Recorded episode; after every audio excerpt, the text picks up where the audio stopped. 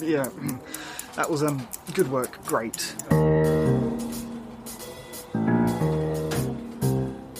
Die Arbeitswelt auf der Couch.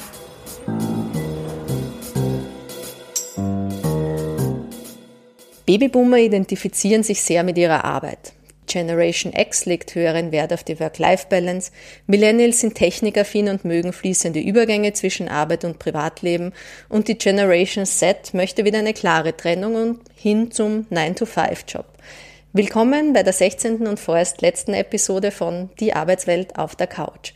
Wie auch schon in den vergangenen 15 Episoden widmen wir uns einem Thema, das die Arbeitswelt in unterschiedlichen Ausprägungen beschäftigt. Wir, das sind Sonja Rieder, Karrierecoachin und Psychotherapeutin und meine Wenigkeit, die Podcasterin Doris Obrecht. Das, was ich eingangs genannt habe, sind nur einige Zuschreibungen, die den unterschiedlichen Generationen am Arbeitsmarkt zugeordnet werden. Sie heißen Babyboomer, Generation X, auch Slackers, Generation Y, auch Millennials, oder Generation Z, auch Zoomers genannt. Wie immer bei solchen Einteilungen kommen viele Stereotypen und Vorurteile auf. Ich bitte unsere Hörerinnen und Hörer hier vielleicht ab und an ein Auge zuzudrücken. Eigentlich kommen diese Generationenbegriffe aus der Trendforschung und dem Marketing, da es leichter ist, sich Zielgruppen so zu bündeln. Wir wollen uns heute damit befassen, ob an dieser Trennung überhaupt etwas dran ist, ob und wie unterschiedliche Generationen auf dem Arbeitsmarkt agieren, was es mit diesen Zuschreibungen auf sich hat und ob es überhaupt eine generationenbezogene Form von Personalmanagement braucht. Liebe Sonja, aus deiner langjährigen Erfahrung als Personalerin und Karrierecoachin heraus, was ist denn dran an dieser Generationeneinteilung? Ja, ich meine, es ist interessant, dass diese Forschung betrieben wird und es ist sicher richtig, so wie du sagst, dass man sich auch vergegenwärtigt, dass auch für Marktforschung oder Marketingzwecke erhoben wird. Ich selber tue mir in der Praxis schwer damit und würde auch nicht weit kommen. Also wenn ich da beginnen würde, jüngere Leute, die jetzt zwar auch nicht mehr Hauptzielgruppe sind, aber ich habe genug Erfahrung damit, weil es oft einfach auch die sind, die ja, die es einfach auch schwer haben oder sich schwer tun. Also wenn ich denen solche Kategorien überstülpen würde oder auch nur innerlich davon ausgehen würde, wäre ich immer wieder auf dem Holzweg. Meiner Meinung nach spielen die sozialen Aspekte und ähm, familiäre Hintergrund und die, einfach die finanziellen Möglichkeiten eine viel größere Rolle und das hat dann auch damit zu tun, ähm, wie Leute sich da sozusagen einrichten, auch junge Leute und wie sie, wie sie gepolt sind, ja. Es ist diese Einteilung in circa 15 Jahrschritten getroffen. Wer sind denn überhaupt die Babyboomer? Wer sind die Generation Z und du, Y? Ich muss jetzt dich und auch alle Hörerinnen und Hörer irgendwie enttäuschen. Ich weiß es nicht einmal im Kopf. Ja. Also ich merke, ich habe zeitlang habe ich diese Kategorien verfolgt, aber habe es dann auch wieder gelassen.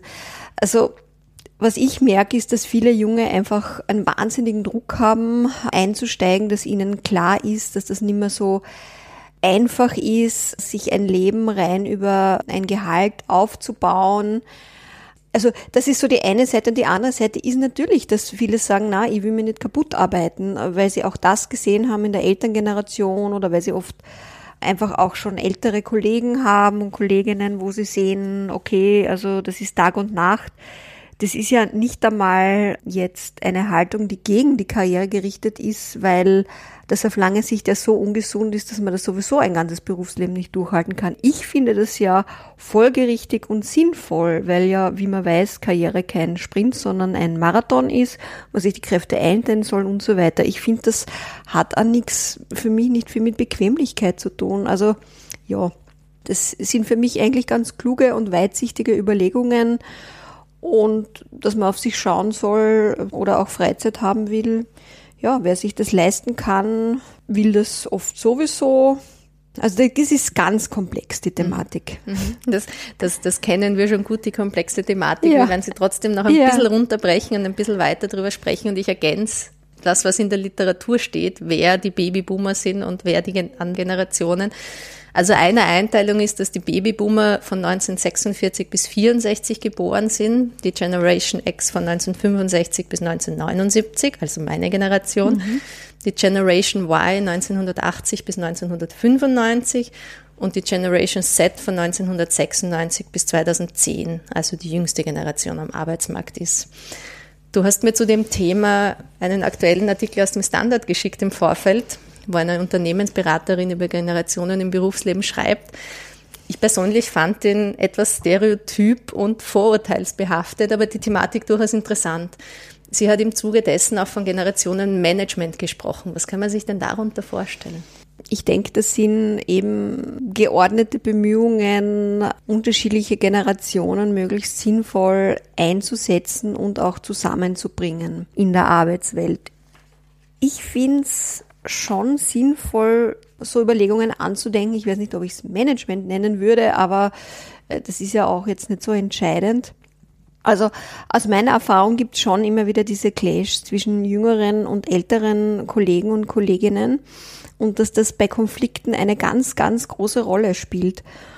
Und was einfach meiner Meinung nach oft passiert ist, dass sozusagen die Jüngeren kommen, sind halt durch die Bank besser ausgebildet als die ältere Generation, aber einfach weil das halt so ist jetzt am Bildungsmarkt, das sind halt jetzt andere Standards sind unsicher und sehr ehrgeizig und wollen das halt anbringen, was sie gelernt haben und möglichst gut sein und dem Chef, der Chefin gefallen, bedenken aber halt überhaupt nicht, dass das oft die Alteingesessenen bedroht oder die sich bedroht fühlen unter anderem auch, weil sie das Gefühl haben, ja, ihre Ausbildung ist nicht so gut und die Jungen kommen daher und haben irgendwas was gelernt und so weiter. Das können sich aber die Jungen oft nicht vorstellen. Die haben wiederum das Gefühl, naja, die Älteren, die wissen ja eh, das sind alte Hasen, die wissen, wie das alles läuft. Die haben uns sowieso so, so viel voraus, ja.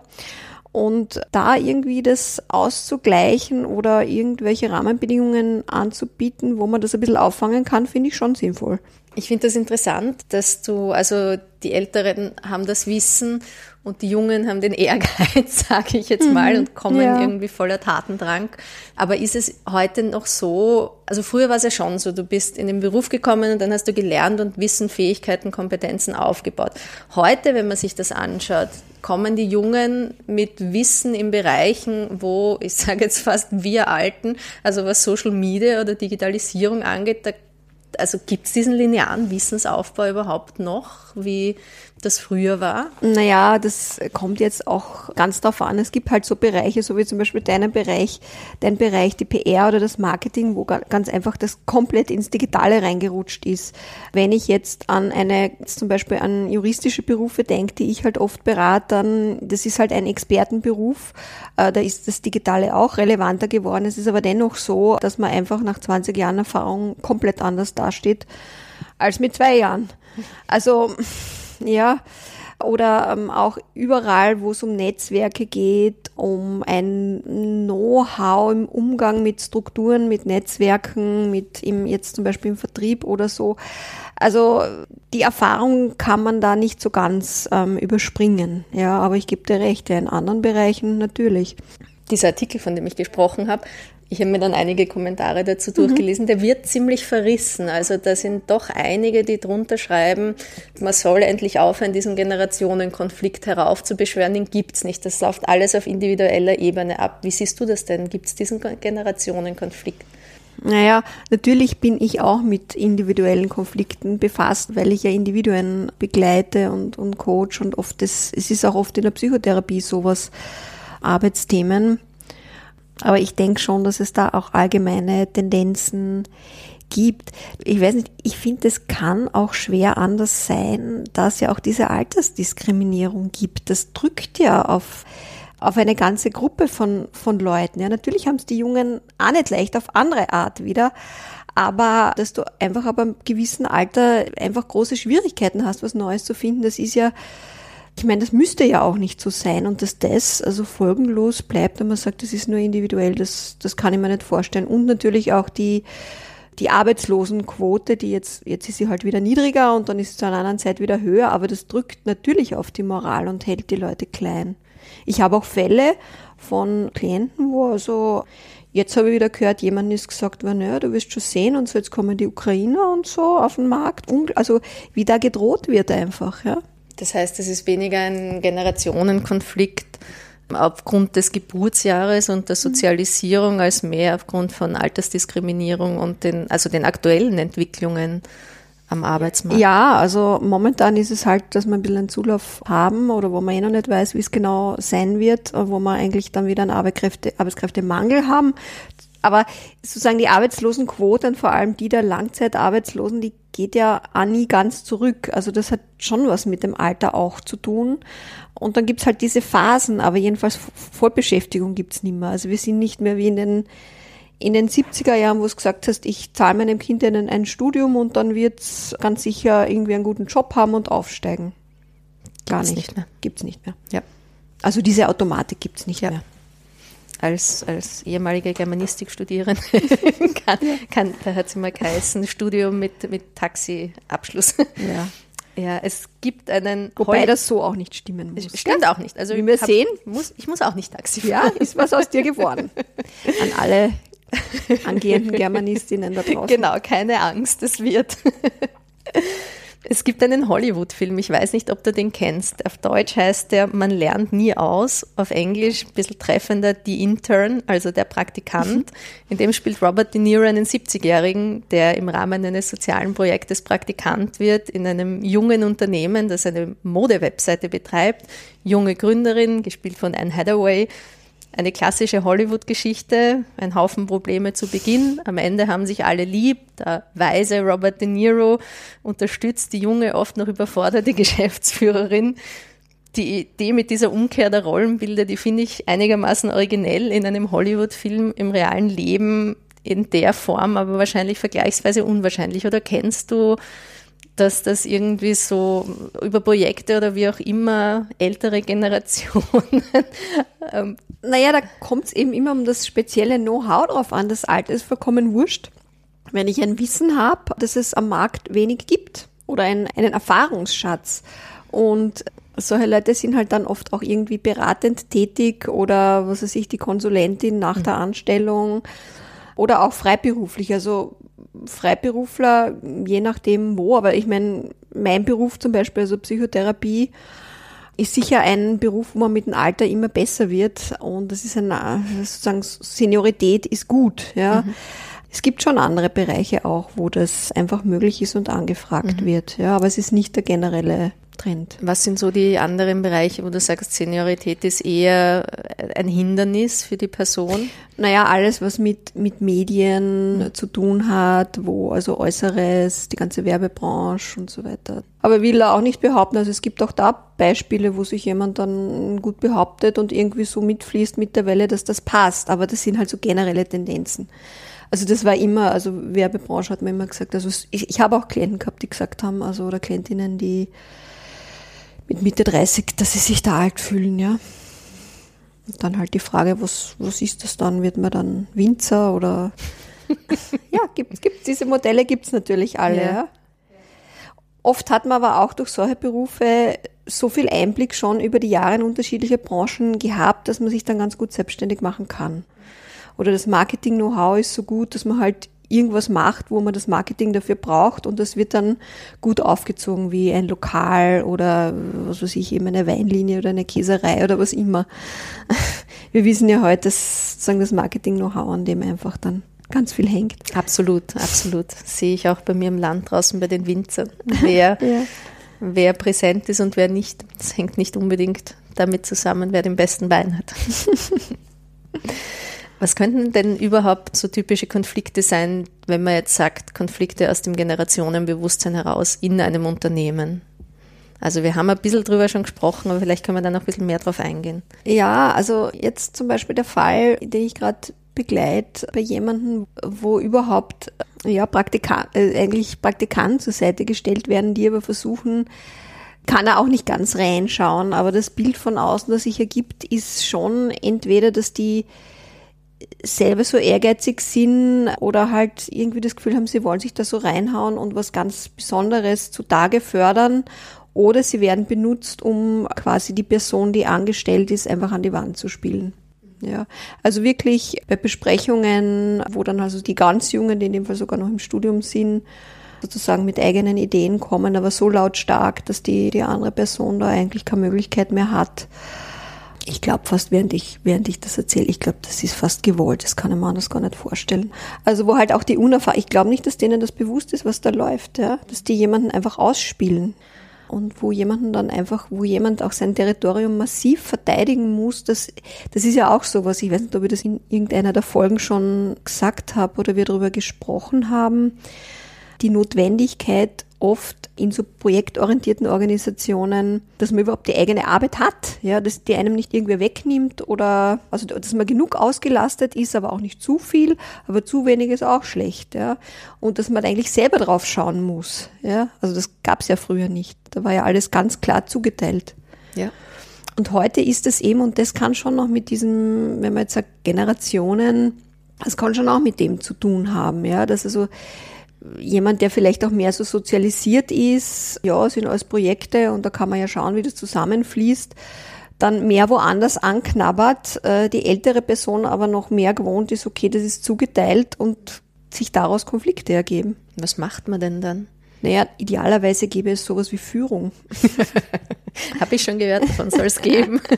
Gute ja, Führung. Ja. Also. Ja. Äh, Und wenn es die nicht gibt?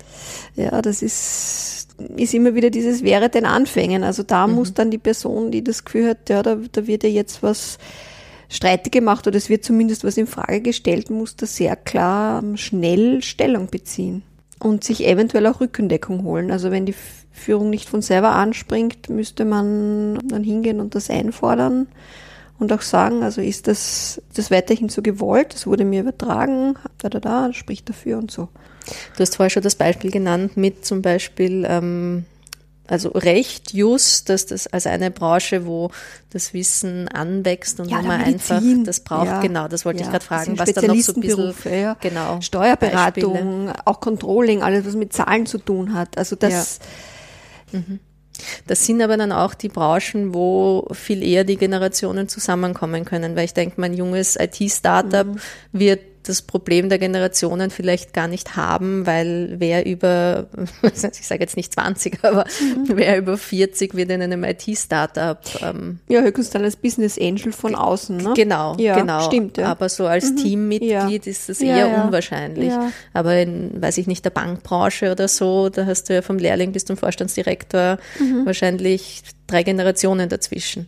Eh, aber Bank wäre auch so ein Beispiel, wo es zumindest außerhalb von der IT auch noch so eine, ein klares Bankwissen gibt, das man durchläuft. Also alles, was so ähnlich ist wie früher, wie das halt war, du fangst an, du bist sozusagen ein im weitesten Sinn ein, ein Lehrling und hast dann einen, einen Meister und du brauchst einfach so und so lang, bis du das schaffst. Alles das, da ist es klarer, da gibt es diese natürlichen Hierarchien, aber eben in ganz projektbezogenen nicht so wissensspezialistenorientierten Berufen ist das, ist das halt nicht so klar. Was sind denn so Vor- oder Nachteile von eher hetero oder eher homogenen Gruppen, wenn man jetzt das Alter beziehungsweise die Generation betrachtet? Naja, heterogene Gruppen bringen halt einfach unterschiedliche Blickwinkel ein und man kann dann auch Zielgruppen besser abdecken, man kann Ideen entwickeln, die eben nicht nur für einen kleinen Bereich von Leuten passen, ja. Und das Homogene, ja, ist oft äh, irgendwie, ja, vielleicht geschmeidiger, aber hat dann auch nicht so viel, finde ich, Kreativitätspotenzial. Das alles immer unter dem Deckmantel, dass die Heterogenität in Gruppen gesehen wird. Ja, und. Heterogenität ist ja auch nicht nur etwas vom Alter her, da gibt es ganz nicht. viele Nein, nein. verschiedene Formen, ja. Ich, ich habe mir auch in der Vorbereitung gedacht, also es hat, wenn man jetzt von Generationenmanagement redet, sprich quasi übersetzen für andere Generationen, das hat ja auch äh, Parallelen zu jetzt interkultureller Kommunikation Ja, ja. oder so. Wobei es dort vielleicht noch ein bisschen einfacher ist, weil man in arabischen Ländern doch deutlich anders sozialisiert ist als jetzt die Generation der Babyboomer zu der Generation X. Also Ja. ich habe das Gefühl, dass man dort noch ein bisschen mehr Handfesteres hat, weil da kann man auch Fakten beibringen mit, was macht man, was macht man nicht, was gehört sich, was gehört sich Ja. nicht. Das ist ja bei dieser Generationenfrage, da gibt's ja jetzt kein hartes Faktenwissen, oder? Meines Wissens nicht, ja. Ich denke, da gibt's auch so Parallele. Also in der Jugendforschung kommt man so ja ganz anderen Schlüssen als eben diese marketinggetriebene Generationeneinteilung. Also da ist es eher mehr diese, man sagt ja, was ist ich, das ist so arg und die Jugendlichen das und das, aber die schauen sich halt einfach äh, vieles aus der Erwachsenenwelt ab, ganz einfach, ja. Oder man kann auch sagen, so wie Bernd Heitzelmeier das auf den Punkt bringt, das sind immer so eigentlich Frühanzeichen und Vorboten von gewissen Entwicklungen. Finde ich spannend, ja. Stichwort Geld und Entlohnung. Das ist ja auch oft ein Konfliktthema, jetzt vielleicht weniger wegen der Generation, aber schon altersbezogen, weil ja, Ältere auch, oft ja. Verträge haben, mhm. die Junge nie mehr bekommen würden. Und viele junge Arbeitnehmer, Arbeitnehmerinnen leben da schon teils in prekären Verhältnissen. Wie hat sich denn dahingehend der Arbeitsmarkt verändert? Warum ist denn das so? Naja, es sind halt einfach irgendwann andere Zeiten angebrochen, mhm. nicht?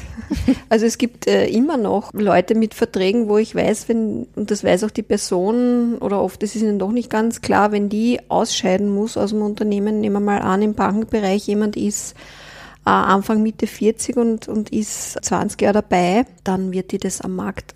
Es sei denn, sie hat ein Wissen, das irgendwie ganz, ganz speziell ist, aber sonst kommt man da eigentlich auf die Höhe nicht mehr. Und das ist dann auch ganz schwer am Markt was anderes zu suchen.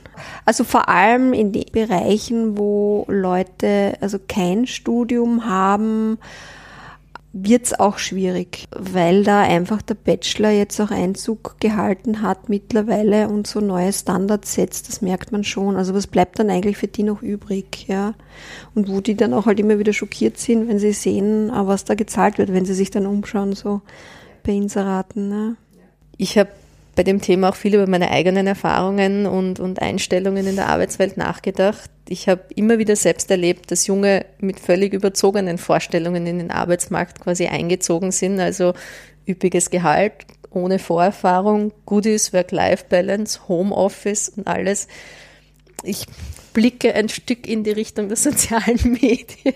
Ja. Wir haben dort ja. Influencer, Influencerinnen, die sich reich, schön präsentieren und alles, was sie dafür machen, ist, dass sie Fotos von sich im Bikini zeigen oder mit irgendwas in der Hand, was sie gut finden. Welchen Einfluss haben denn die sozialen Medien auf dieses Bild der Arbeitswelt, auch bei Jungen?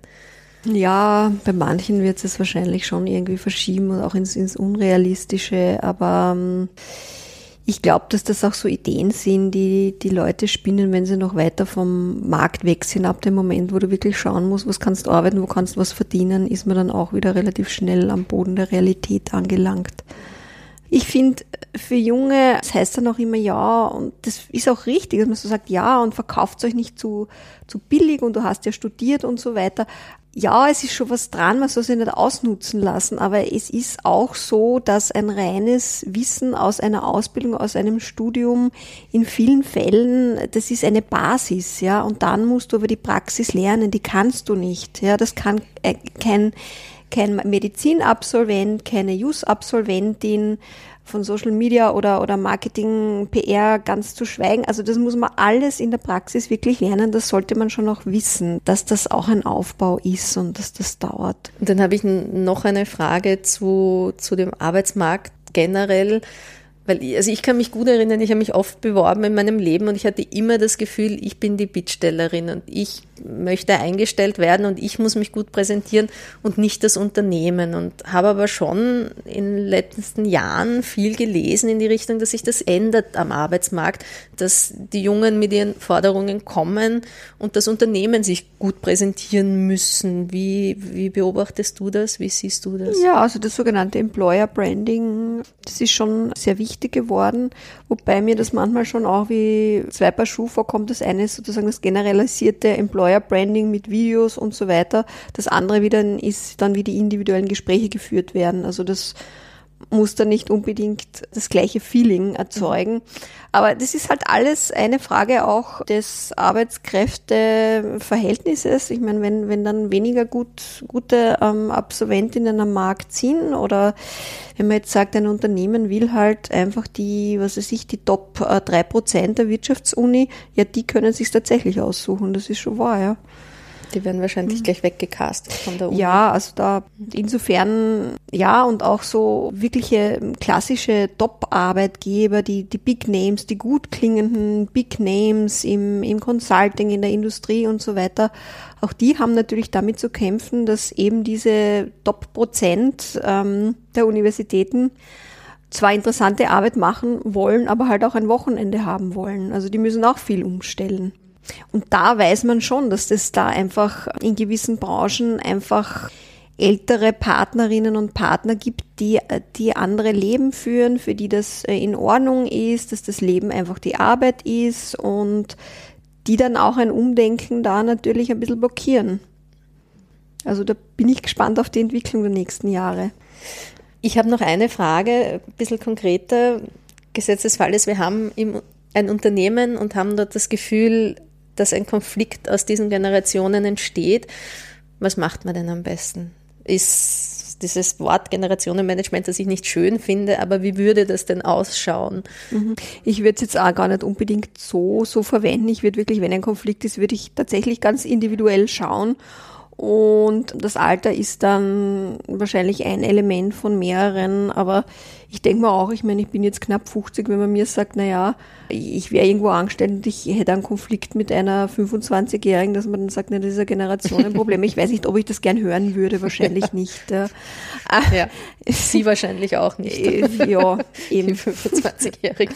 Ja ja, individuell schauen. Ich meine, gute Personalistinnen können das eventuell lösen oder eben, eigentlich ist es zunächst auch die Führungskraft gefordert. Eventuell kann die dann Unterstützung kriegen durch Personal oder auch durch einen externen Coach oder Organisationsentwicklerin, solche Sachen. Mhm. Es gibt auch Mediationen, ja. da müsste man schauen. Ja. ja aber, alles aber es gibt Wege. Immer besser, nicht mit Vorurteilen und Stereotypen der Generationen reinzugehen in so eine Konfliktlösung. Ja, also, ja. Gut, hast du noch abschließende Worte zu unserem heutigen Thema? Weiß ich jetzt nicht. Ich meine, während ich das gesagt habe, habe ich mir schon gedacht, also ich bin ja auch irgendwie recht belächelt worden mit, mit meiner Psychotherapieausbildung, weil ich habe ja vorher schon einen Beruf gehabt im Personal und da habe ich ja umgesattelt zu einem Zeitalter, da war ich ja so um die 30, wo halt dann viele Kolleginnen auch begonnen haben, ihre Karrieren zu entwickeln. Jetzt wäre ich nicht mehr belächelt. Also ich weiß nicht, viele Dinge im, im Laufe des Berufszykluses ändern sich auch wieder. Ja, also das ja auch, was man selber will oder was andere wollen, das wächst. Eine Zeit lang braucht man Geld und will was aufbauen, dann ist es wichtig. In einer anderen Phase ist wieder die Freizeit auch wichtig. Natürlich wäre es schön, wenn es viel flexiblere Modelle insgesamt geben würde. Und wenn nicht, finde ich, die, die ähm, Kinder großziehen, gerade in der Phase am meisten arbeiten müssen, das finde ich eine der eigentlich blödsten Gegebenheiten, ja, dass alles in dieser Rush-Hour des Lebens geschehen muss, weil das ganz einfach auch nicht gut ist für die Generation, die nachwächst und auch nicht für die Eltern, die dann so oft wirklich knapp am Burnout dahin schrammen. Das sollen wir jetzt wirklich die Folge so beenden. Das Ach so, ja, ja, ja, ja. Na, okay. Sagt man positiv einfach individuelle Modelle oder auch, weißt du, so für Leute, wo ich mir denke, ja, denen passt das ganze äh, Strukturierte eh nicht. Mut irgendwie zur Selbstständigkeit und Mut. Also ganz ohne Risiko geht's nicht, ja, aber es, es gibt Beispiele, wo sich Leute dann sehr gut erhalten können über Freelance. Ja, wenn es gut durchdacht ist und das Wissen gut aufgebaut ist, kann das wirklich eine gute Lösung sein, wo man dann auch flexibler ist. Mhm.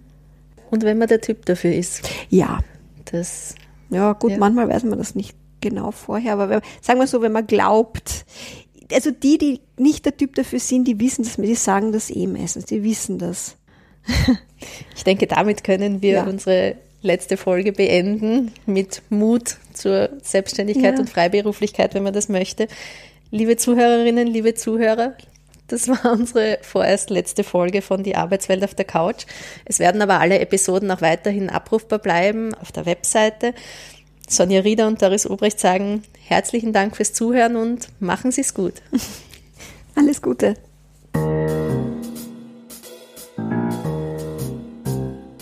Die Arbeitswelt auf der Couch.